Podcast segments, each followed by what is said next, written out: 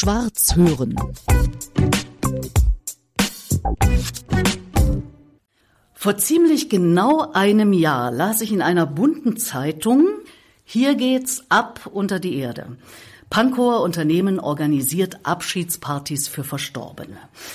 Ich fing damals, also vor einem Jahr ungefähr, an, meine Idee lebendig begraben zu entwickeln und äh, habe mich inzwischen aber von dem Slogan verabschiedet und jetzt heißt das Ganze ja Rede meines Lebens. Aber ich dachte, mit den Menschen, die ab unter die Erde machen, das passt wie Faust aufs Auge und also habe ich zu euch Kontakt aufgenommen. Und siehe da, nach knapp einem Jahr sitzen wir hier und machen einen Podcast. Das finde ich ganz toll. Maria Kaufmann und Robert Freitag. Schön, dass ihr Zeit habt. Hi. Ja, Hi. Schön, beide zu sein. ich will euch beide mal fragen, ab unter die Erde. Ein Slogan, der doch relativ ich sag's mal vorsichtig, herausfordernd klingt. Manche sagen auch, um Gottes Willen, was soll das denn sein? Was ist es denn? Polarisierend. Ich hoffe, es ist polarisierend. Okay. Ehrlich gesagt, weil ich ähm, denke, dass wir uns von dem normalen Bestattungsleben, von normalen Bestattungsunternehmen abheben wollen. Und ich hoffe, das ist im Namen ganz deutlich. Und es ist so, dass wir natürlich in gewisser Weise auch schon da ähm, unsere Kunden ansprechen, weil diejenigen, die bei diesem Slogan ein Lächeln bekommen, entweder weil sie es vielleicht auch noch so grenzwertig finden oder weil sie denken, ja genau darum geht's, die sind bei uns, glaube ich, richtig. Alle anderen, die es sofort pietätlos finden, glaube ich, die sind auch bei uns falsch, weil wir vielleicht auch mit einer anderen Art der Leichtigkeit an die ganze Geschichte rangehen. Natürlich ist Trauer und Sterben scheiße, hm. um es mal so auszudrücken. Es ist halt einfach ätzend, jemanden zu verlieren, aber ich glaube, dass man das drumherum trotzdem auch anfassen kann und betrachten kann, ohne dass man die ganze Zeit gedämpft darüber agieren muss. Robert, du nickst. Das ist genau euer Ansinnen, ne? Und trotzdem kann ich mir vorstellen, dass es dann auch schon Ablehnung gibt? Oder kommen die einfach wirklich gar nicht? Oder gibt es schon Leute, die euch auch beschimpfen und sagen, das geht doch überhaupt gar nicht? Na, beschimpfen zum Glück nicht. Ähm, Ablehnung gibt es schon auch. Äh, aus unseren eigenen Familien tatsächlich. Bei mir war es mein Vater, der gesagt hat, also inhaltlich ist es total gut, ähm, aber der Name, na ja. Und äh, das ist tatsächlich etwas, wenn wir darüber reden, wenn man auf den Namen dann angesprochen wird und die Leute offen genug sind, um darüber zu reden, worum geht's denn eigentlich bei euch, dann kommt das so, ja stimmt, eigentlich ist das inhaltlich ganz cool und ich kann das auch unterschreiben, aber der Name wäre mir halt zu viel. Manchen ist alles zu viel, was das Thema betrifft, aber das ist so das, was ich mitkriege also zum Glück bin ich vor Beschimpfungen geschützt. ja, es stimmt nicht ganz. Am Anfang, als wir auf den Markt gegangen sind, hat Twitter sehr viel quasi, da haben wir sehr viel Wind bei Twitter gemacht und da war schon das eine oder andere negativ dabei. Aber es ist okay. Also ich glaube, es ist völlig in Ordnung. Die, die Leute dürfen sich auch daran reiben, weil wenn man eine Veränderung anstrebt, dann darf man vielleicht auch einfach mal ein bisschen in die Extreme gehen. Naja, in Zeiten von Facebook und Co. ist das ja ohnehin angesagt. Man muss ja irgendwie auf sich aufmerksam machen, oder? Ich habe nicht darüber nachgedacht, als ich den Namen festgelegt habe. Den Namen habe ich weit vor der Firmengründung festgelegt. Es war tatsächlich bei mir einfach so, dass ich gedacht habe, ich will etwas, was ganz anders ist. Ich möchte etwas, was bunt ist, wie das Leben. Ich habe jetzt schon unser ersten Ladengeschäft sozusagen im Kopf, wo die Leute hinkommen können, weil es einfach sich abheben soll in allem, was es sonst auf dem Markt gibt. Und das ist mir besonders wichtig, dass wir einfach das Leben in seiner Vollständigkeit zeigen. Und ja, dazu gehören natürlich auch die traurigen Momente, aber auch die vielen schönen Momente. Mhm. Du selber schreibst, habe ich gelesen, auf meiner Trauerfeier soll man tanzen können. Ja, in jedem Falle. Jeden auch Fall. singen und äh, alles solche Sachen ja. machen. Wie ist bei dir, Robert? Was soll man bei deiner Trauerfeier machen? Die ist aber, glaube ich, so circa 50 bis 100 Jahre noch hin, oder? Na, ich hoffe ja, dass ich tatsächlich in diesem Bereich komme. Es gibt ja diese Wellentheorie, dass man sozusagen, wenn die Medizin sich so weiterentwickelt, wie sie sich weiterentwickelt, komme ich vielleicht sogar um den Tod drumherum. Mal gucken. Aha. Wie jetzt? Naja, du musst ja quasi nicht jetzt das ewige Leben erfinden. Das reicht ja, wenn du deine Lebenszeit verlängerst. So lange, bis du sie noch besser verlängern kannst und weiter. Und dann bist du wie in so einer Art Welle unterwegs. Aufgrund des Fortschritts. Aufgrund des Fortschritts. Deswegen ist das jetzt meine Begründung, meine eigene Bestattung wegzuschieben. Nein, es wird auf jeden Fall, zumindest Stand heute, wird es eine Erdbestattung werden. Also sprich, ich möchte nicht verbrannt werden. Oder eine Kompostierung. Und äh, partymäßig wird es auf jeden Fall Musik geben, jede Menge Musik. Ähm, tanzen darf man auch, gute Getränke und der Rest Weiß ich tatsächlich noch nicht. Also die Deko ist schwarz. Deko ist schwarz. Deko ist schwarz, hat aber nichts mit dem Bestattung an sich zu tun, sondern Robert trägt nur schwarz. Dementsprechend, und der Hund ist schwarz und die Leine ist schwarz und das Halsband ist schwarz und das Auto ist schwarz und. Aber alle anderen dürfen kommen, wie sie wollen. Aber da bist du ja bei Schwarz hören sozusagen genau richtig, ne? Also das ist ja ein Muss gewissermaßen. Endlich, jetzt hast Schwarz hören ist ja auch besser als schwarz sehen. Ne? Das stimmt. Guck mal, noch ein Slogan für dich, bitteschön.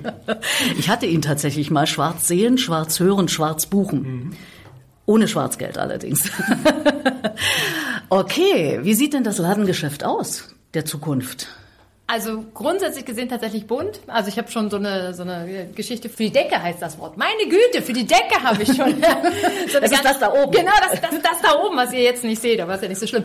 Wird so ganz bunt gestaltet aus so verschiedenen Glaselementen sein und dann sind es tatsächlich Möbel, die man im normalen Markt überhaupt nicht findet. Also sehr, naja, sagen wir mal futuristische Möbel, aber Möbel, die auch eine gewisse Freiheit darstellen. Aber ja, es wird auch sowas wie eine Schaukel in dem Raum geben, auf jeden Fall. Das möchte ich jedenfalls, weil ich glaube, Schaukeln verbinden wir wir immer mit etwas Stückchen Loslassen und einem Stückchen Freiheit, aber auch Verarbeitung. Also ich glaube, gerade in diesem ganzen Trauerprozess und diesem Abschiedsprozess ist es schon so, dass wir auch so ein bisschen loslassen müssen und da hilft es manchmal, den Körper zu bewegen, weil wir auch ganz oft, ich weiß nicht, ob dir das aufgefallen ist, aber wenn du jemandem begegnest, der in einer gewissen Trauer steckt, dann halten die Menschen sich ganz oft selber fest und diese Umarmungen sind auch etwas, was sehr, sehr wichtig ist in dieser Zeit. Und dementsprechend ist es, hilft es, wenn man sozusagen wie in der Wiege sich nochmal so ein bisschen befindet. Deswegen möchte ich das gerne haben. Es wird aber ganz cool aussehen. Und ich möchte gerne Raum haben dafür. Also falls jemand eine Immobilie hat, die genau diesem entspricht, genau, ich hätte gerne tatsächlich eine gewisse Weite, weil ich glaube, gerade das ist auch etwas, was man ja feststellt, wenn man in so einem Abschiedsprozess ist. Man ist gerne draußen, man, man hat gerne nicht so diese Räume, diese ganz engen, so um sich herum. Und deswegen glaube ich, ist so ein bisschen das Gefühl von Weite und Leichtigkeit in so einem Raum, wenn man sowieso schon so einen Weg gehen muss. Und der trifft uns ja früher oder später alle. Es sei denn, Roberts Theorie haut hin. Das, das stimmt. immer weiter man, man geht sagt in Wellen. 20 Jahre. Ich glaube, im Aha. Moment sind es noch 20 Jahre. Wenn wir in die nächsten 20 Jahre überleben, haben wir die Chance auf ein ewiges Leben. Bin mir nicht Dann müsst ihr euer Unternehmen zumachen. Das ist nicht so schlimm, ehrlich gesagt. Also jetzt mal ganz ehrlich. Aber gibt ja noch Suizide und äh, in der Schweiz ganz neu tatsächlich äh, ein, eine Suizidkapsel sozusagen aus einem 3D-Drucker an der du dich quasi selber suizidieren kannst, nachdem du einen psychologischen Test gemacht hast, logischerweise wie bei einem normalen Freitod in Anführungsstrichen auch. Allerdings ist das ganze Ding KI-basiert, das heißt, du redest quasi mit einer Maschine und die entscheidet dann, bist du im Besitz deiner geistigen Kräfte, um diese Entscheidungen zu treffen. So ist zumindest das Konzept. Äh, das Gerät gibt's wohl schon testweise. Ich weiß nicht, ob die Software schon läuft, aber das entbindet natürlich die ganzen Ärzte davon, äh, diese Verantwortung zu tragen. Ah, ja. Das ist ja ein riesiger Aufwand äh, in der Schweiz. Sie müssen das alles mit Video und Kamera dokumentieren, um da rein rechtlich auch sauber raus zu sein. Und letzten Endes ist es natürlich auch eine mentale Belastung. Machen wir uns nichts vor, wenn ein Mensch vor dir steht und sagt, ich, ich möchte jetzt gerne sterben und du musst quasi entscheiden, darf der das, darf der das nicht. Das ist schon, ist schon. ein Riesending. Ja. Für mich ist das ja, also dieser Gedanke, selbstbestimmt sterben zu können. Man muss es ja nicht gleich Suizid nennen, sondern wenn man in einem bestimmten Alter ist und vielleicht ähm, nicht mehr so auf dem Posten, wie man so sagt, und dann entscheiden möchte, selber zu sterben. Das ist für mich ein Antrieb, mich mit dem Thema überhaupt zu beschäftigen. Meine beiden alten Eltern sind im vergangenen Jahr mit 94 und 92 gestorben und ehrlich, ich würde gern so alt werden, aber nicht unter diesen Umständen, also nicht mit dem körperlichen Befinden, das sie beide zuletzt hatten. Insofern sprichst du mir da aus dem Herzen, also dass ich sowas später auch selber entscheiden will.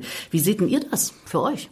Das Sterben an sich darf nicht zur Last werden im eigentlichen Sinne, wenn man ähm, eine andere Möglichkeit hat. Und ich glaube, an der, an der Stelle sind wir, dass wir eine andere Möglichkeit haben. Ich weiß natürlich auch, dass man vielleicht auch eine Entscheidung kurzfristig fällt, ähm, die man dann nicht mehr zurücknehmen kann, weil wenn etwas endgültig ist, dann ist es der Tod. In der anderen Hinsicht habe ich in meinem ganzen Leben ähm, oft mit Menschen zu tun gehabt, die sich auch später das Leben genommen haben. Ähm, durfte das tatsächlich auch schon im sehr frühen Alter kennenlernen oder musste es in sehr frühem Alter kennenlernen. Und meine Nichte hat letztens etwas Wunderbares gesagt. Es ist etwas Egoistisches und es ist etwas Freies in einer Sache. Und das in einem ganz extremen Moment. Nochmal anders formuliert. Es ist auf jeden Fall für mich so, dass ich glaube, selbstbestimmt sterben zu dürfen, ist etwas sehr, sehr Wichtiges. Gerade wo wir sehen, rechts und links, wie es in Deutschland gerade funktioniert. Und es ist einfach in, in meinen Augen an vielen Stellen nicht okay. Also gerade wenn ich in so das eine oder andere Pflegeheim gucke, ich möchte jetzt auf gar keinen Fall die Pfleger oder die Heimleute da jetzt reinreißen, aber gerade wenn es keine klaren Ideen gibt, wie das fortlaufen soll, wann ein Arzt gerufen wird, wenn keine palliative Begleitung da ist, dann haben wir tatsächlich auch an der einen oder anderen Stelle schon Schreckliches erleben müssen, sozusagen, wenn wir da jemanden abgeholt haben und die Angehörigen uns dann erzählt haben, wie das im Sterbeprozess war. Und das wünsche ich niemandem, tatsächlich niemandem. Und ich glaube, wir sollten da auf jeden Fall viel mehr ein Augenmerk drauf legen. Was wollen wir? Was bedeutet für uns auch das Älterwerden? Was müssen wir älter werden um jeden Preis? Also das sind schon viele Aspekte, die da mit einfließen. War das eine Motivation für euch überhaupt, so ein Unternehmen aufzumachen? Robert, du bist von Hause aus Logopäde. Mhm. Maria, was du von Hause aus bist, weiß ich gar nicht. Ich bin Mutter. Nein, du bist Mutter.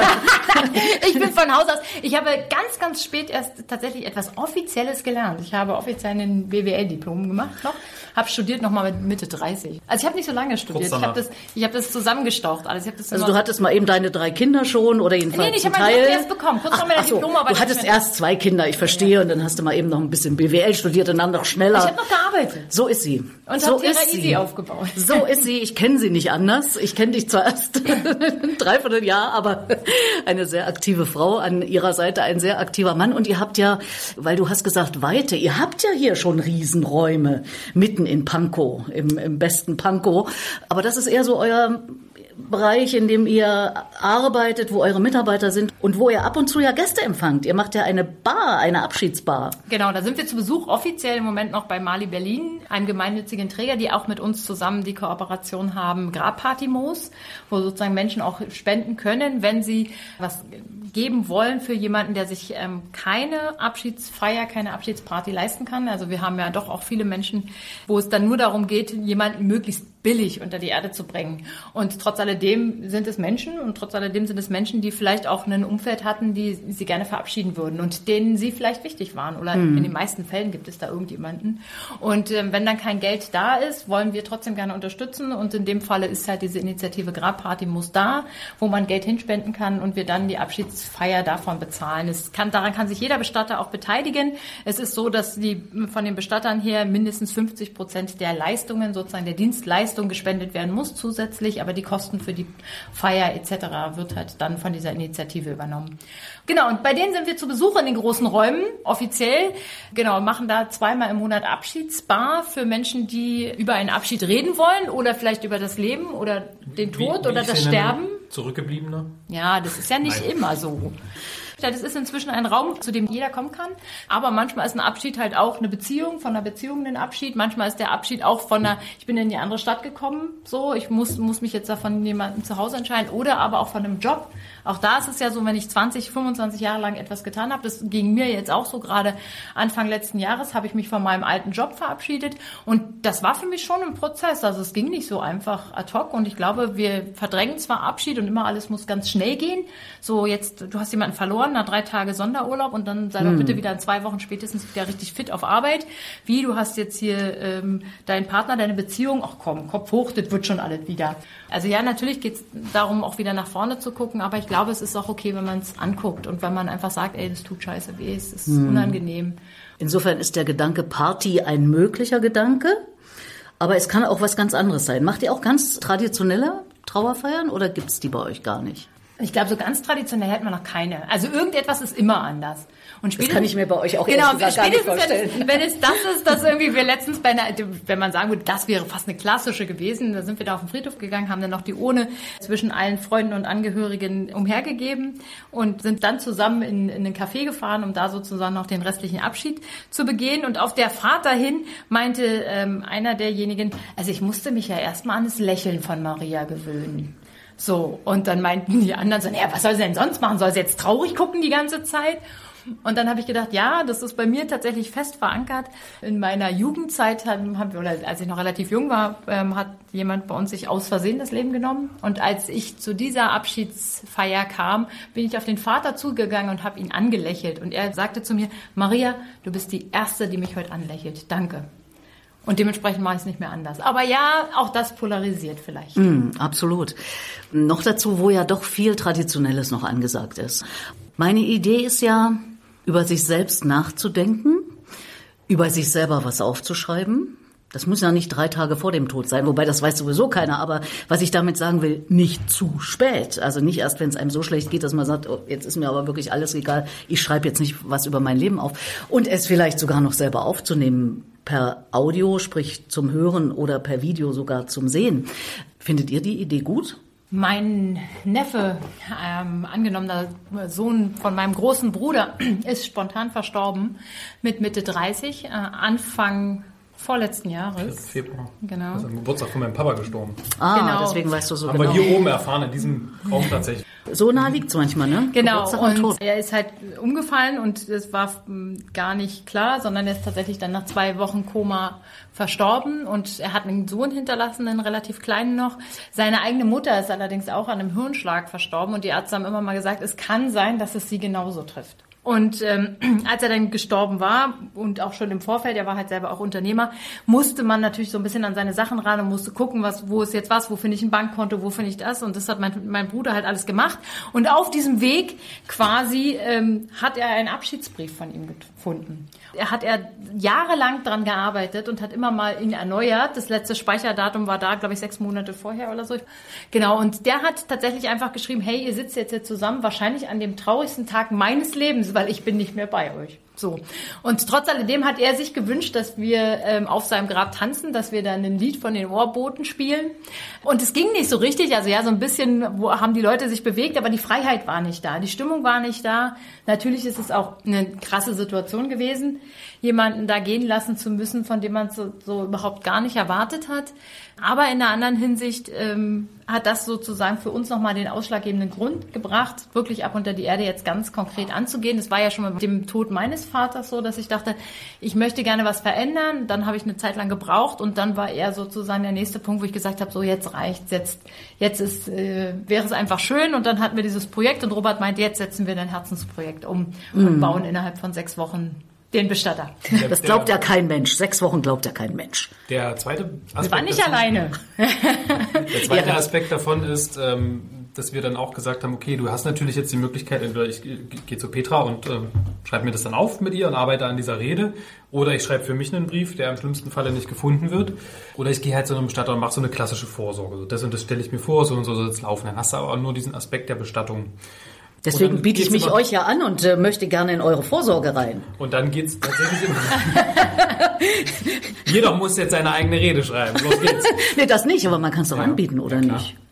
Der zweite Aspekt ist halt, dass es natürlich, wenn du eine, eine Bestattungsvorsorge machst, dann äh, ist damit ja immer gleich Geld verbunden. Also das irgendwo einzulegen, weil dann kriegst du einen Kostenvoranschlag und so. Ähm, das ist gerade für junge Menschen, die jetzt vielleicht am Anfang ihres naja, Lebens, ich ziehe aus, ich lerne irgendwas, ich studiere, keine Ahnung, das Leben beginnt quasi, sich da mit dem Ende auseinanderzusetzen, ist ja jetzt nicht so typisch.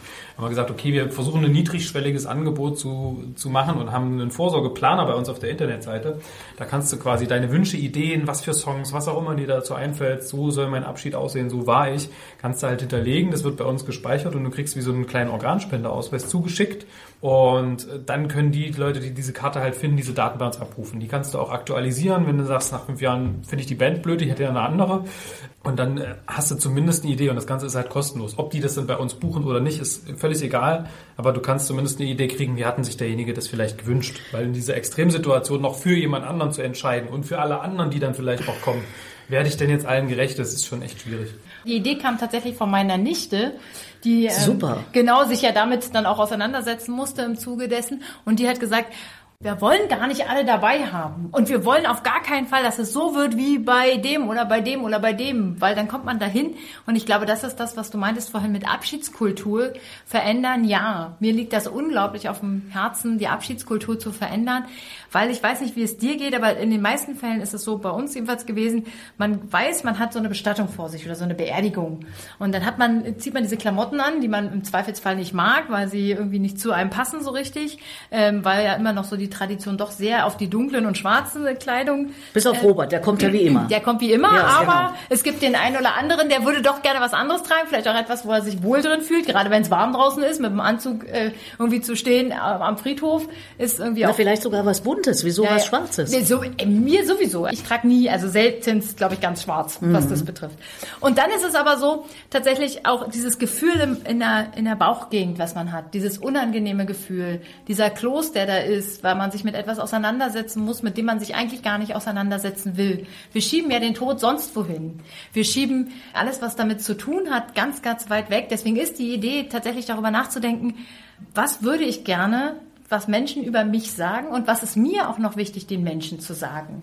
Also das sind ja tatsächlich Aspekte, die darf man ja nie vergessen dabei. Also was ist mir wirklich wichtig und was sollt ihr von mir in Erinnerung behalten? Deswegen denke ich, ist es eine tolle Idee. Allerdings für mich ist tatsächlich auch so, was würden die anderen, also was würde ich mir wünschen, was die anderen über mich sagen? So, vielleicht kann man ja einbauen. Genau, ist so eine kleine, ist so eine kleine Denkleistung. Nehme ich als Idee auch. Ja, siehst du. wir befruchten uns hier gegenseitig. Das genau. ist doch toll. Ja, und deswegen, also Abschiedskultur muss verändert werden, weil wir dieses Gefühl dass des Loslassens und des Abschiedes einfach so negativ behaftet haben. Dabei kann so ein Abschiedsprozess gerade auch wenn man sich vielleicht mit dem verstorbenen Körper auch nochmal auseinandersetzt, mit dem, was mit dem verstorbenen Körper passiert und dann tatsächlich auch mit dem, wie, wie würde derjenige das wollen und was hilft mir auch neu auseinandersetzen. Das ist tatsächlich etwas, was mir sehr wichtig geworden ist und wo ich einfach ganz, ganz viel Veränderung anstrebe. Ich finde das toll, dass so junge Leute wie ihr euch wirklich mit so einem Thema beschäftigt.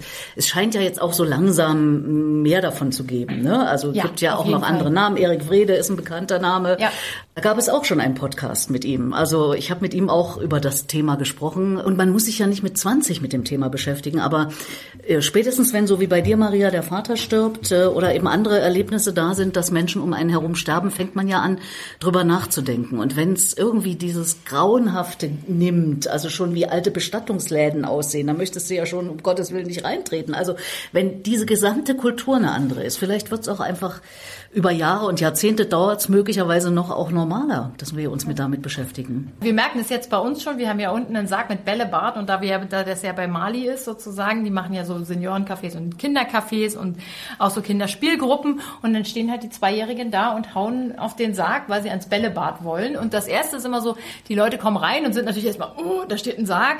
Und dann ist doch aber die Ansprache eine viel leichtere. Sie können viel freier darüber reden und ja, der eine oder andere legt sich mal rein in so einen Sarg. Wann würde man das normalerweise machen? Und hier ist halt, der ist quasi immer da. Die Leute haben sich daran gewöhnt. Die Leute können viel leichter darüber reden und machen sich auch Gedanken. Und sie wissen auch, hier ist ein Ansprechort.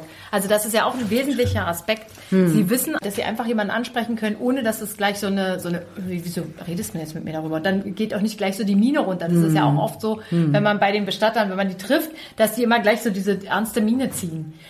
Es geht ja in der emotionalen Begleitung von Menschen nicht darum, quasi das, was man denkt, was sie empfinden müssen, wiederzuspiegeln, sondern einfach neutral auf sie zuzugehen. Vielleicht ist es tatsächlich auch Freude, die entstanden ist, weil man einfach einen ganz schrecklichen Sterbeprozess mit beendet hat mit demjenigen. Vielleicht ist es Erleichterung. Vielleicht ist es eine Befreiung. Vielleicht ist es aber auch nur Trauer, Verzweiflung, Wut. All das ist nicht unsere Aufgabe. Wir versuchen einfach eine Neutralität darzustellen und jeder Emotion Raum zu geben. Was war denn äh, das Außergewöhnlichste bisher, was ihr in dieser ja sehr kurzen Zeit, ihr seid ja noch nicht so lange am Markt, gab es da irgendwas, was besonders außergewöhnlich war? Alle unsere Abschiede sind außergewöhnlich. Also, Entschuldigung, ist ja das für eine Frage, Peter. Ach, Mann, oh. Nein, nein, aber ich denke, das, was uns am meisten geprägt hat, kannst du vielleicht. Meinst du Miko? Ja. Also grundsätzlich gesehen, äh, das war der dreieinhalb. Und das war das erste Kind, was wir unter die Erde gebracht haben oder begleitet haben, dessen Eltern wir begleitet haben. Und das ist ja für uns beide als Eltern war eh nochmal so eine Sondersituation. Das hatte Maria auch ganz am Anfang von Ab unter die Erde klar gemacht. Ich möchte keine Kinder bestatten. Und dann kam der Anruf ähm, von Mikos Papa Jan. Äh, der rief dann an am Telefon und meinte, hey, ich habe euch in einem anderen Podcast gehört. Könnte, glaube ich, ganz gut passen. Äh, und dann haben wir uns tatsächlich schnell für ein Treffen entschieden, sind zu denen gefahren und das war schon eine harte Nummer, aber auch eine tatsächlich total wertvolle. Wir saßen da, wir haben vier Stunden mit denen geredet beim ersten Mal und die haben einfach nur Dankbarkeit ausgestrahlt, dieses Kind bei sich gehabt zu haben was total ungewöhnlich ist. Und ich dachte mir so, wow, also diese emotionale Reflexion, das, der unterm Strich ist es immer, kann noch kacke, dass er nicht da ist, äh, nicht mehr da ist, aber da so da zu sitzen und diese Dankbarkeit auszustrahlen und diese Freude, die die auch hatten, als wir über ihn geredet haben, das hat uns schon so ein Stück weit umgehauen, tatsächlich. Und das ging in, bei denen quasi die ganze Zeit so weiter. Also wie gesagt, das war mein, mein erster Leichnam, mit dem ich sozusagen zu tun hatte. Dann gleich ein kleines Kind. Ich habe äh, zwei Töchter, die sind mittlerweile zwei und die andere wird bald sechs. Also auch in diesem Altersbereich. Und dann stehst du schon da und denkst so, hm, okay, der Körper ist jetzt ein Stück weit anders. Der ist jetzt natürlich äh, in der Kühlung. Wir haben ihn also zusammen mit der Mutter noch gewaschen und angezogen. Sie hat noch Handabdrücke genommen, weil sie das gerne wollte und musste ja selber mit dieser Situation irgendwie klarkommen und dann aber natürlich die, hauptsächlich die Eltern darin begleiten, dass das für die ein guter Abschied wird, dass sie da was Wertvolles für sich rausziehen. Ich denke, das haben wir ganz gut gemacht. Bei dieser Abschiedsparty, das war auch ziemlich ungewöhnlich. Die hatten sie zum großen Teil selber organisiert. Ich merke immer so immer wieder, dass das so unser Part ist, den Leuten die Möglichkeit zu geben, vieles selber zu gestalten, Ideen mit denen zu besprechen und zu sagen, das können wir machen, das können wir umsetzen, das dürft ihr euch wünschen, das ist völlig okay. Im Endeffekt waren wir draußen. Wir hatten einen Glaspavillon, da gab es eine Spielecke für die Kinder, tatsächlich mit Malen und Basteln und Bällebad, weil er eben so ein Bällebad geliebt hat. In den anderen Glaspavillon, da hatten wir dann die Urne von ihm dabei. Da gab es so einen buddhistischen Schrein und dann später am Abend auch noch eine Zeremonie dazu. Und Ansonsten war es Open Air, es gab ein kleines Buffet, ein, ich glaube, fünf Meter hohes Zelt mit einem DJ-Pult drunter und so Drum and Bass Musik. Das war schon eine ziemlich abgefahrene Kombination, aber du hattest halt verschiedene Punkte, wo wirklich alles Raum hatte. Also du konntest irgendwie Spaß haben, du konntest, es gab noch jemand, die hat Interviews aufgenommen, äh, wie habt ihr ihn denn kennengelernt, erlebt, etc. Und damit die Eltern noch mal was danach haben, so ein kleines Testimonial sozusagen. Das war schon ganz cool tatsächlich. Das macht auch was mit euch, habe ich das Gefühl, ne? Das geht nicht spurlos an einem vorbei, oder? Auf gar keinen Fall. Also Miko ging gar nicht spurlos an mir vorbei. Liegt natürlich auch so ein bisschen daran, dass die beiden Eltern uns sehr nahe gekommen sind, was das betrifft, was man vielleicht unprofessionell empfinden könnte. Für mich war es allerdings notwendig, um auch zu verstehen, wie wir diesen Abschied so gestalten können, dass er äh, Miko gerecht wird und auch den Eltern gerecht wird. Und natürlich ist es etwas, dass du als, als Mutter natürlich auch einer anderen Mutter in gewisser Weise zur Seite stehen möchtest. So. Und wir aber auch immer wieder Angebote gemacht haben, die dann aber auch einfach abgelehnt. Also ich glaube, das ist auch ein wesentlicher Punkt, dass du auch einfach demjenigen ein Angebot machst und der jederzeit auch ablehnen darf. So, und dass man die Leute nicht überrennt, sondern dass man immer von Anfang an auch klar kommuniziert, dass Ablehnung auch völlig okay ist, auch in, in so einem Trauermoment. Und ich glaube, was ich tatsächlich nicht erwartet habe, bei mir habe ich habe fast alle meine Abschiede in meiner Familie immer erleben dürfen, dass wir uns am toten Körper verabschieden durften. Ich habe das immer als sehr positiv empfunden. Und ähm, das ist etwas, was mir immer wichtiger wird und was ich bei Ab unter die Erde auch jedem immer wieder empfehle. Und wir jetzt inzwischen so viel positives Feedback erleben, weil den Leuten wirklich gerade dieser Abstand oft fehlt. Wir haben das, wir haben den Tod so aus unserem Leben gestrichen, dass wir quasi jemanden verabschieden, meinetwegen im Pflegeheim oder im Krankenhaus, da hat er noch gelebt, dann ist er gestorben, dann wird er abgeholt, dann wird er verbrannt und irgendwann steht man einer Urne gegenüber, die man ja nicht mal mehr anfasst, sondern da hat man noch einen Abstand dazu. Und dann sieht man diese Urne für 30 Minuten und dann verschwindet die in der Erde. Und alles dazwischen ist aus allem, was wir uns vorstellen können, weg. Und der, und der Kopf, unser Kopf muss damit etwas tun. Und wenn wir diesen Prozess aber gemeinsam gestalten von wir verabschieden uns vielleicht noch am toten Körper. Wir ziehen denjenigen vielleicht sogar noch gemeinsam an. Ich fasse den noch mal an. Ja, er ist kalt, aber er ist immer noch weich und viele Menschen sehen auch wirklich schön aus, trotzdem, auch wenn sie gestorben sind. Also viele Körper sehen auch wirklich noch schön aus. Und ähm, dann vielleicht sogar die Begleitung im Krematorium, auch das ist ja möglich. Bis hin zu, ich fasse die ohne nochmal an, ich darf sie anfassen, ich darf realisieren, dass da jetzt Asche drin ist und wie schwer auch diese Asche ist und diese Urne ist. All das machen wir und ich hätte nicht gedacht, dass das für mich so viel Bedeutung bekommt. Aber ja, es hat mich grundsätzlich gesehen verändert, weil es für mich ganz klar war, dass das gut ist. Also ich habe das als gut empfunden, aber mir war nicht bewusst, dass wir Menschen das so weit ausgeklammert haben. Gibt es irgendwas, was es bei euch, das Unternehmen betreffend, ab unter die Erde nicht geben wird? Alles, was menschenverachtend ist und lieblos. Aber verrückt kann es sein. Verrückt, also da ja auf jeden Bitte. Fall. Mhm. Ja, also ich, ist es doch nicht meine Aufgabe zu beurteilen, wie jemand verabschiedet werden will. Auf gar keinen Fall. Das habe ich mir fest vorgenommen. Ich, ich habe so viele Momente schon erlebt, wo ich gedacht habe, so dieses ganz kurze Moment, kennst du bestimmt auch, wenn du etwas wertest in deinem Kopf und denkst, so, boah, das ist jetzt aber und dann habe ich immer versucht loszulassen und nicht mehr zu werten. Und in dem Moment, wenn ich das mache, merke ich, dass die Leute anfangen, ihre Träume und ihre Wünsche zu dem Abschied zu erzählen, weil sie merken, da ist jemand nicht, der bewertet, sondern einfach nur fragt und zuhört. Und alles, was uns dann möglich ist, machen wir. Schwarz hören.